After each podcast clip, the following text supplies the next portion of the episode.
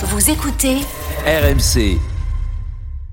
RMC Vous pouvez poser cette question dans la vestiaire si vous avez des, des couilles de faire ça. Parce qu'il y a des joueurs, ils sont morts, morts. Il est le top, top, top, top. Il est top professionnel. Désolé. Pardon, pardon, désolé. jusqu'à minuit. L'afterfoot, Nicolas Jamin.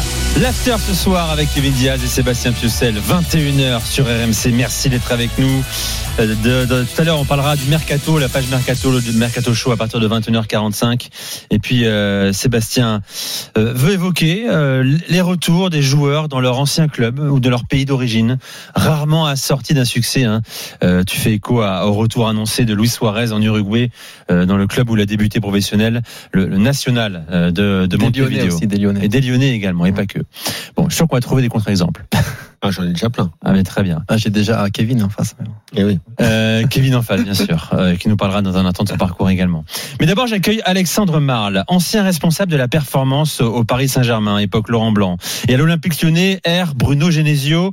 Bonsoir, Alexandre. Bonsoir, bonsoir à tous. Merci. Bonsoir, euh, Bonsoir, Kevin, Alexandre. Nicolas, Sébastien. Merci beaucoup d'être avec nous, Alexandre. Aujourd'hui, vous travaillez euh, avec des sportifs de, haut niveau hein, qu'il faut remettre sur pied, pas que des footballeurs d'ailleurs. hein. C'est bien ça, oui, non, Alexandre. non, c'est ça, oui. Football, rugby, euh, basket notamment. Et vous êtes à La Rochelle, désormais installé, bénévole euh, aussi pour le club de foot de La Rochelle en tant que sportive Roche, Oui, oui. rochelaise. Dans le, dans le conseil d'administration avec, euh, avec Philippe Biolo notamment. Avec Philippe Biolo, bien sûr. Euh, Dites-moi d'abord, pour ceux qui nous écoutent, hein, comment vous pouvez, euh, vous pourriez résumer, synthétiser votre compétence responsable de la performance? Ça veut dire quoi dans un club comme le PSG ou l'Olympique Lyonnais? Bah, c'est beaucoup de choses, mais c'est aussi un travail d'équipe. Euh, je travaille avec euh, des assistants et le relais médical notamment et les kinés. C'est s'occuper de, de la préparation physique, hein, euh, de, du suivi des joueurs au, quotidien, le suivi des, données physiques, GPS, euh, cardio-fréquence-mètre, le suivi des analyses sanguines, urinaires, la nutrition, le sommeil, la récupération. Voilà, globalement, euh, une palette rapide de, de ce qu'il faut faire et mettre en place pour que, pour que les joueurs soient au mieux euh, pour performer sur le terrain. Vous définiriez comme un, comme un scientifique également? Oui, bah, c'est un peu mon parcours aussi hein, euh, de base avant de avant d'être totalement dans, dans le sport professionnel. J'ai quand même fait des études. euh, J'ai fait un doctorat en, en biologie et c'est par cette par ce moyen-là aussi euh, que j'ai étudié les facteurs limitants de la performance chez, chez l'athlète de niveau. Euh, Au départ, c'est le football votre domaine ou pas Ou c'est vos Oui, oui. études qui vous amené au football Non, non, c'était plusieurs sports, mais c'était le football en priorité. Euh, Votre parcours, par la fédération, notamment la fédération française de football, à partir de 2007 jusqu'à 2012. C'est ça, vous étiez Euh, adjoint, réparateur oui. physique adjoint sous Laurent Blanc en équipe de France. Oui, hein. c'est lui ça, qui vous amène dans ses valises d'ailleurs. Oui, c'est ça, exactement. J'étais dans les formations de cadre. J'ai eu toutes les sélections de jeunes, de, de U15 à, à, à Espoir et les A également, que ce soit chez les garçons, chez les filles. Donc, c'est tous ceux qui sont même encore actuellement euh, en équipe de France, je les connais tous. Bon, on a un gros CV. Hein. Tout à l'heure, je vous poserai comme des questions sur votre ère parisienne et lyonnaise. Oui. Euh, Il y a des anecdotes assez savoureuses concernant votre travail, vos collaborations avec des joueurs comme Ibrahimovic, euh, notamment, et à Lyon aussi. Euh, juste avant de donner la parole à, à Kevin et, et Sébastien, qui sont bien plus pointus sur la question, puisque vous aviez eu affaire à des préparateurs physiques dans vos carrières, euh, les gars. Euh, vous faites partie également de, de- de ceux qui ont apporté, Alexandre, en, en France, l'utilisation des, des GPS et autres data dans le football français. Hein. Oui, c'est ça. Bah, euh, J'avais fait venir ça d'abord. Bah, Il faut savoir que ça a été créé en Australie, hein, toutes, ces, toutes ces données GPS et données de data. Euh, J'avais fait venir ça par l'intermédiaire du rugby, notamment parce que c'est le rugby qui a été fort implanté et euh, sur, sur toutes ces données. En France, ça a mis beaucoup de temps à, à émerger. Euh, on avait toujours des réticences de savoir ce que, ce que les joueurs allaient faire réellement sur le terrain. Et je pense que les joueurs aussi avaient certaines réticences. Donc il y a eu, euh, il y a eu quand même quelques années euh, difficiles, alors que euh, il y a pas mal de pays qui avaient, qui avaient anticipé ça et d'autres sports également. T'as eu toi, euh, Sébastien, dans ta carrière, euh, t'as bossé avec les data justement, avec les, les GPS, où tu faisais partie de l'ancienne génération, juste à la, Ouais, à, à la je- limite de la nouvelle, qui a utilisé ces outils-là. Seb, il a joué avec des, avec des protèges tibias qui faisaient euh, 40 cm.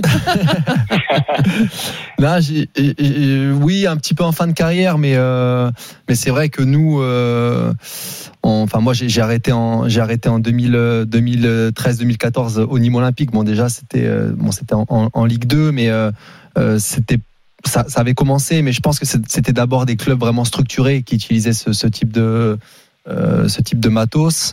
Euh, et puis surtout, euh, il y en avait très peu, c'est-à-dire euh, il y avait il y avait trois quatre euh, trois quatre trucs à se partager, donc euh, c'était c'était très très limité.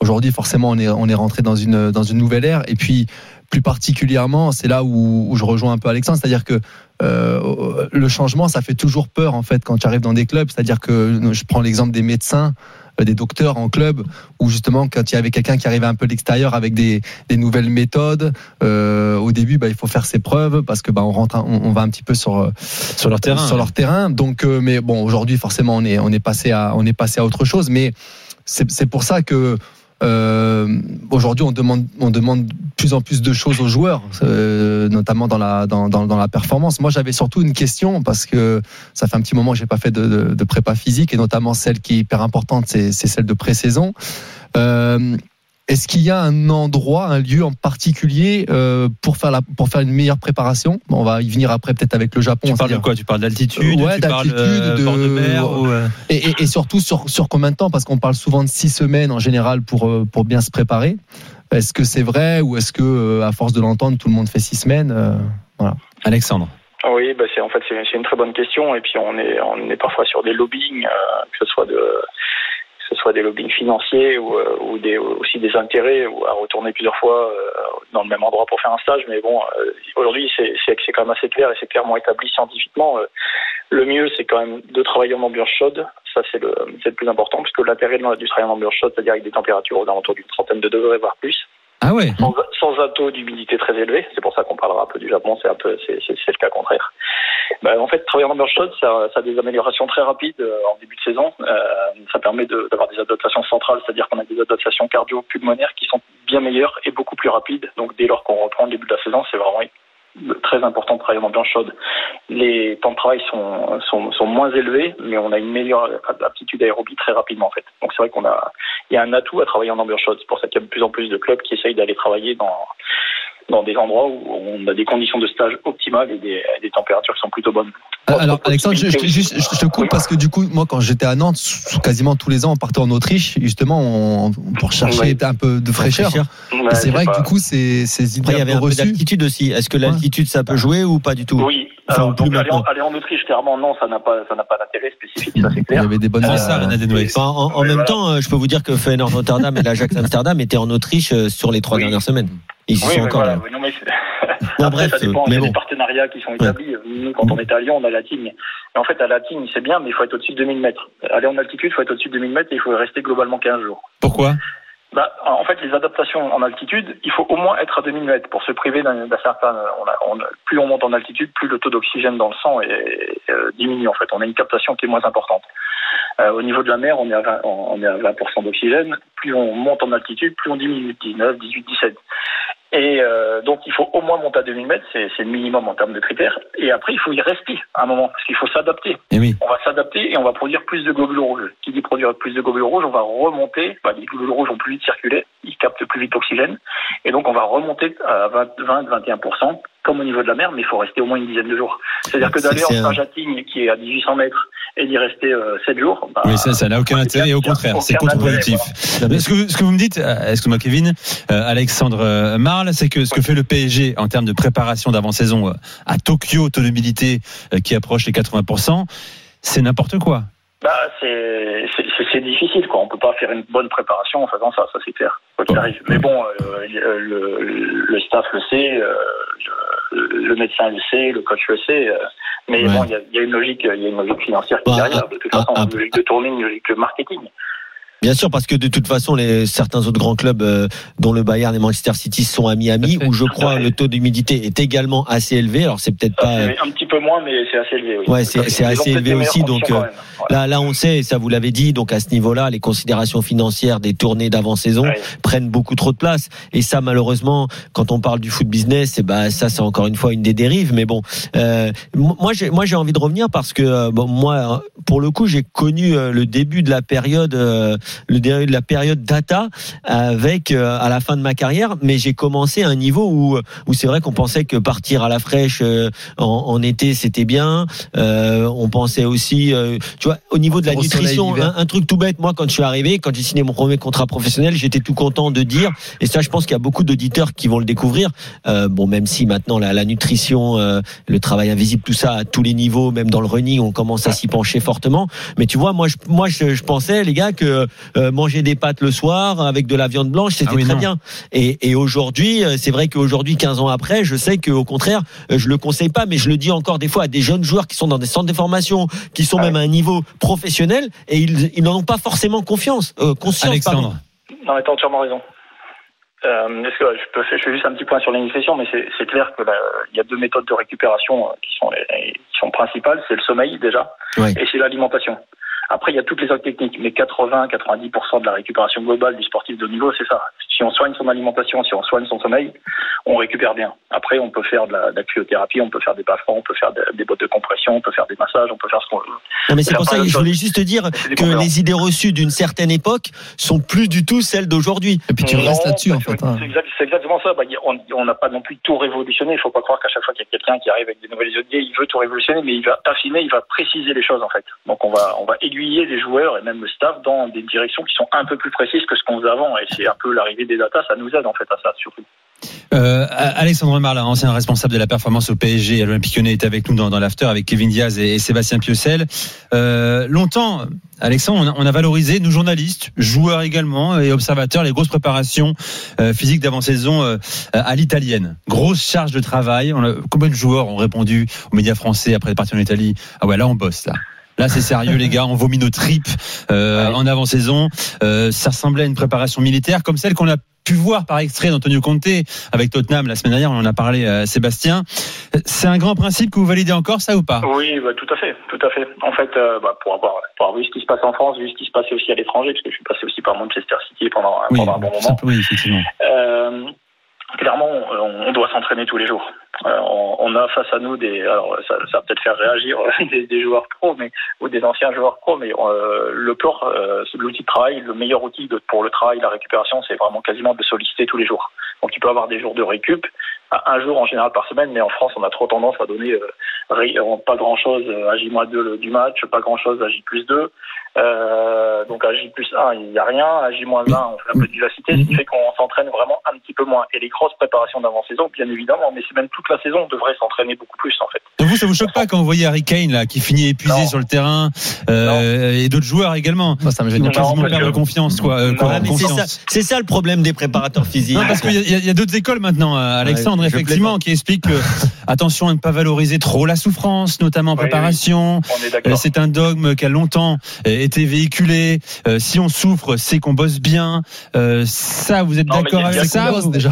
Non, il n'y a, pas que ça en fait. C'est vraiment une, une quantification, une planification de la charge au, au quotidien. Bien évidemment, qu'un joueur, s'il si, commence à être en difficulté, on, on- c'est grâce à- aux apports des outils, des GPS, des accéléromètres et de toutes ces datas qu'on arrive plus ou moins à tamponner un petit peu ces écarts qu'on faisait avant. Parce que soit on en faisait trop, soit on en faisait pas assez. Aujourd'hui, on essaye de faire juste ce qu'il faut en fait, tout simplement. Non, mais après, j'ai envie de dire, si tu bosses pas à ce moment-là, tu bosses quand déjà? Enfin, vraiment, Ouais, enfin, je veux dire, non, c'est- non, Non, mais il faut travailler. Clairement, on travaille pas assez. euh, Et- et il faut- puis- On travaille il pas ça en. France, vous dites Moi, aujourd'hui. oui, en France, oui, bah, il y a beaucoup de, j'ai rencontré beaucoup de joueurs étrangers à Paris, euh, notamment quand ils, euh, quand ils sont venus au PSG et qui me disaient, mais euh, quand, quand est-ce qu'on va en faire plus, quoi? Est-ce qu'on travaille suffisamment, quoi? Non, mais, et, et puis, et puis, alors il y a quelque chose. On le savait. en c'est que euh, c'est que la préparation c'est vraiment quelque chose qui est important. Moi c'était vraiment une des périodes que je préférais. C'est là où tu découvres ton nouveau staff tes nouveaux partenaires. Euh, toi tu découvres ton nouveau club lorsque tu as changé de, de club etc et et il y a quelque chose qu'on ne dit pas assez euh, et que moi j'aime à rappeler c'est que le travail physique c'est aussi et presque surtout un travail mental. C'est-à-dire que quand on fait un test physique d'effort euh, en groupe en tout cas c'est là où tu vois les attitudes des uns qui est-ce qui va aller chercher les gourdes qui est-ce qui va aller encourager Ouais. les autres à se dépasser qui est-ce qui va être premier qui va pas regarder derrière qui est-ce qui va peut-être ralentir pour aider le collègue qui est euh. Ouais, qui tu est faire, juste tu peux faire derrière du rafting pour ça ou du non, canyoning non, non, aussi. non, tu non, non, dans- c'est dans l'effort, c'est dans le, c'est dans l'effort et la souffrance que tu vois le, fait. per- le, le D'accord. caractère, le caractère et la personnalité des, des gens et surtout des leaders. Moi, je Et me ça- conditionnais, moi. Je me conditionnais, en fait. moi je me pour, euh, préparais. et quand t'es et quand t'es vieux, Seb, est-ce que tu te prépares en- encore mieux Ouais, mais à, moi, à j'ai- montrer aux jeunes que euh, venir chercher ta place, ça va être compliqué. Exactement. Moi, moi j'avais une question euh, plutôt spécifique à cette saison-là avec la Coupe du Monde euh, Bien sûr. en En- fin, fin novembre. Est-ce que justement dans une dans une logique de, de on va dire d'un d'un championnat plus Coupe d'Europe là de trois mois et demi, quatre mois, est-ce qu'on on se prépare différemment? Bah, Je vais vous dire, les clubs préparent des joueurs pour leurs échéances. Aujourd'hui, euh, il n'y a que les joueurs qui pourraient imaginer de se préparer pour la Coupe du Monde, mais ça, ça paraît très compliqué aujourd'hui. Le, le PSG Non, mais est-ce qu'elle change globalement dans les clubs vu, vu que là il faut en gros il faut quand même partir fort. Pour il les va, clubs il va y avoir beaucoup de matchs rapprochés. Oui, bah de, toute, de toute façon, faut, oui, pour les clubs, ils n'ont pas, ils ont pas trop le choix. Ils ont quand même euh, l'obligation de bien démarrer, encore plus euh, des clubs qui, euh, qui auront moins de marge, bien évidemment. Mais euh, oui, ça, ça démarre très vite avec euh, le championnat, la Ligue des Champions. Donc euh, oui, il faut, faut très vite prendre des points, ça c'est certain. Et après, il y a la Coupe du Monde qui arrive, bien évidemment. Mais bon, après, ça, tout, tout c'est plus le, le, le post Coupe du Monde, moi, qui me, qui m'inquiète C'est-à-dire, c'est-à-dire bah, euh, aller, aller au Qatar, jouer en ambiance chaude, etc. Ça pose pas, pour moi, ça va pas poser de problème pour les joueurs qui partiront, puisque bon, ils vont quitter l'Europe euh, pour euh, ou la France pour les joueurs français, où il va commencer à faire un peu plus frais. Et bon, aller jouer au chaud, c'est très bien. C'est plus le retour. Euh, on va retrouver des terrains durs, euh, le froid, etc. Et oui. Et là, ça risque d'être beaucoup plus compliqué. On risque d'avoir beaucoup plus de casse et beaucoup plus de, de difficultés de récupération également. Sachant qu'il y aura que 10 jours entre la, la finale du mondial et Oui, la reprise de la Ligue 1. Et tout à l'heure, j'ai parlé de la nutrition et l'autre aspect dont vous avez, euh, sur lequel vous avez appuyé. Et moi, je suis complètement d'accord avec vous, c'est sur le sommeil.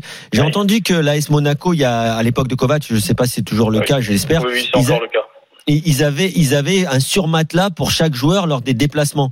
Euh, Est-ce que c'était bien ça? Et si c'était le cas, je trouve ça exceptionnel parce que moi, je faisais partie de ces joueurs. Je sais pas pour Seb, moi, je détestais dormir à l'hôtel, peu importe la qualité de l'hôtel. La première nuit, j'avais toujours un temps d'adaptation au matelas. T'es un petit Euh, joueur, alors qu'on est, Ouais. on est souvent sur de la bonne literie. Alors quand tu prenais l'avion avant, euh, moi franchement je détestais ça. Euh, C'est-à-dire que euh, voilà, il y a toutes ces choses-là. Il y a des joueurs qui qui vraiment ont besoin d'un sommeil ou euh, dans des conditions qui sont presque comme à la maison quoi. Faut confirmer, Vous confirmez le tout- tout spécialiste fait, matelas à oui, Monaco tout à, tout à fait, ça se fait à Monaco. Il n'y a, pas que ça, mais ils font aussi d'autres choses. là, dans, Par dans- exemple dans le, même, dans le même style.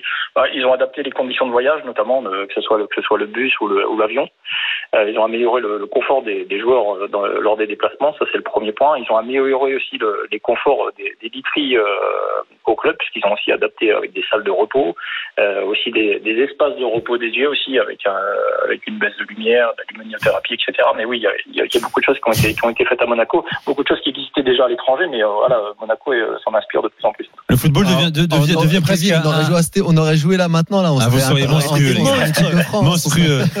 Ça- devient presque une clinique, un hôpital, hein, un club de foot désormais. C'est fou, Non, quoi. Toutes les c'est- sciences qui se croisent, évidemment. C'est ce qu'on appelle et de plus en plus, entre la luminothérapie, Eh oui. C'est ce qu'on- l'ergonomie, C'est ce qu'on également. appelle, les, ce appelle gains marginaux. Il y a, il y a aussi le yoga, la concentration des joueurs. Euh, Il y a, il y a plein de choses aujourd'hui à mettre en place. Il y a plein d'outils. Après, il faut aussi que les entraîneurs soient ouverts à ça. sommeil. Oui, non, mais il y a même une position d'assise ou de sommeil qui a été, qui a été brevetée aujourd'hui par la NASA, et qui commence à, qui commence à sortir. Et il y a une position pour dormir mieux. Et euh, aujourd'hui, c'est vrai que les, les matelas ou les, les fauteuils qui commencent à, à- à amener dans les, dans les clubs euh, commencent à ressembler à ça. C'est-à-dire, ça ressemble à quoi Le, le, le- le Bah, fauteuil idéal ou le matelas idéal? Oui, on, est, on est avion. sur, une, sur une position qui est pas totalement allongée finalement. quoi. On a les jambes qui sont, euh, bah, les, euh, en- les cuisses qui sont euh, relevées, les jambes un petit peu moins, qui sont un petit peu en dessous, et le, le corps est un petit peu relevé et la tête un petit peu en arrière. Moi, je vais essayer, je vais essayer ce soir. Ah, ils ont plus d'excuses des joueurs. Il faut, Je vais- je vais- je vais essayer ce soir, Alexandre. Alors, euh, racontez-nous vos, vos expériences euh, à, à Paris et à Lyon. Commençons par, par le PSG. Vous êtes arrivé, c'est bien ça, en 2014 à Paris. Hein? Non, j'y étais déjà en 2013. Ah oui, avec Euh, Ancelotti. Oui, Avec- Euh, une partie avec Ancelotti, Ancelotti. après ouais.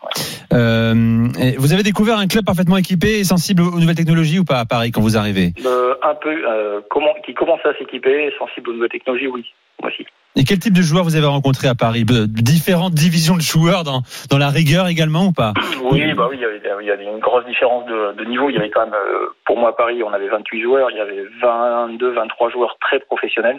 Il y en avait 6 qui y étaient moins.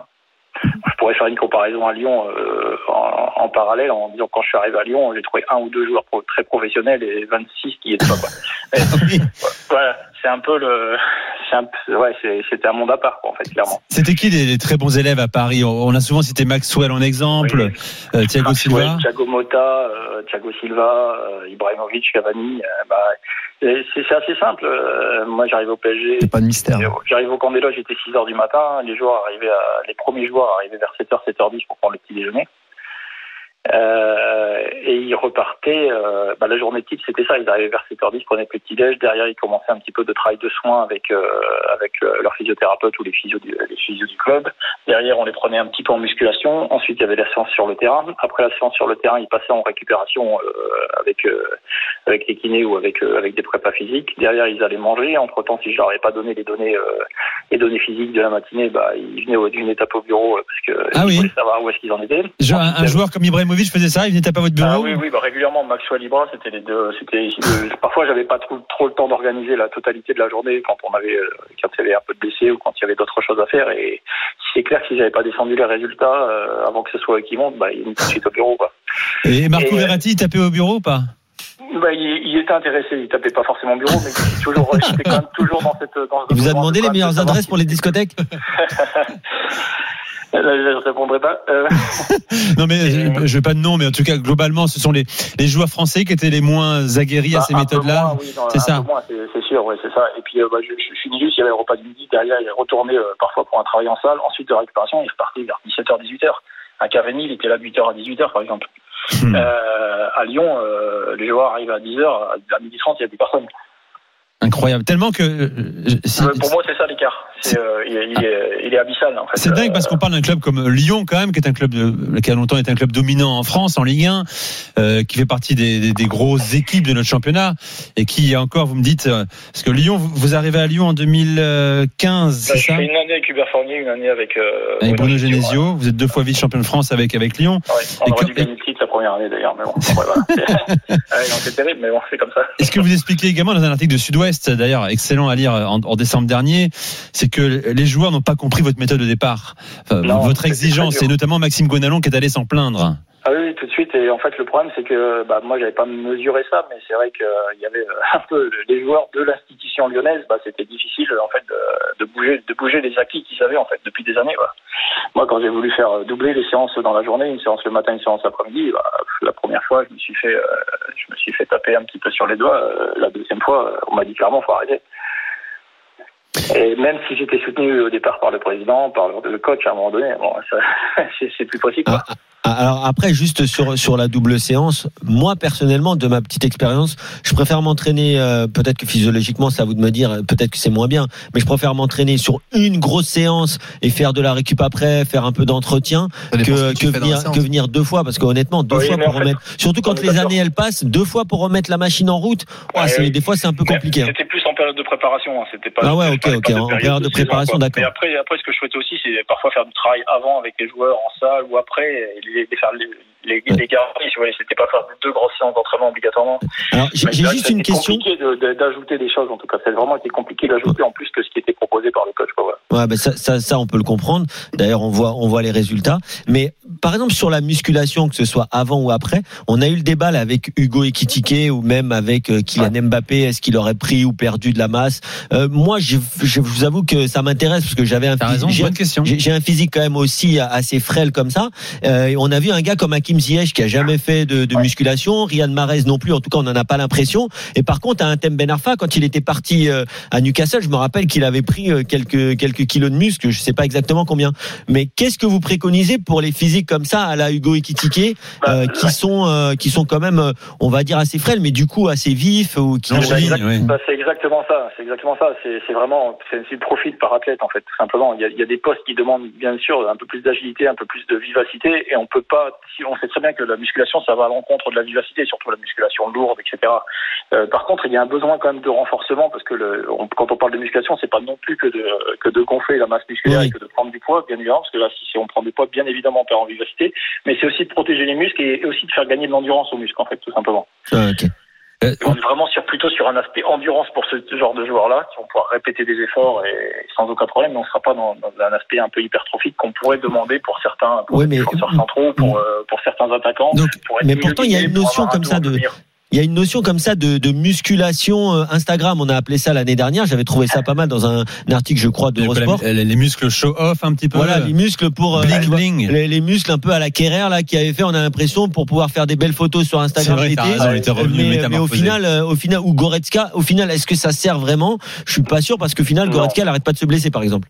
Non, non, mais c'est, voilà, si, si c'est bien fait, il n'y a pas de souci. Si c'est juste pour un aspect esthétique, euh, il n'y a aucun intérêt. Il faut être d'accord. En plus, on, on a tendance vraiment, plus on muscle le haut du corps, surtout pour un footballeur, bah, plus on va, on va perdre en mobilité, en vivacité. L'important, c'est d'avoir un bon équilibre et, et le transfert des forces euh, chez le footballeur, on l'oublie, euh, on l'oublie, on l'oublie assez souvent, mais c'est quand même le dos et les fessiers quand même.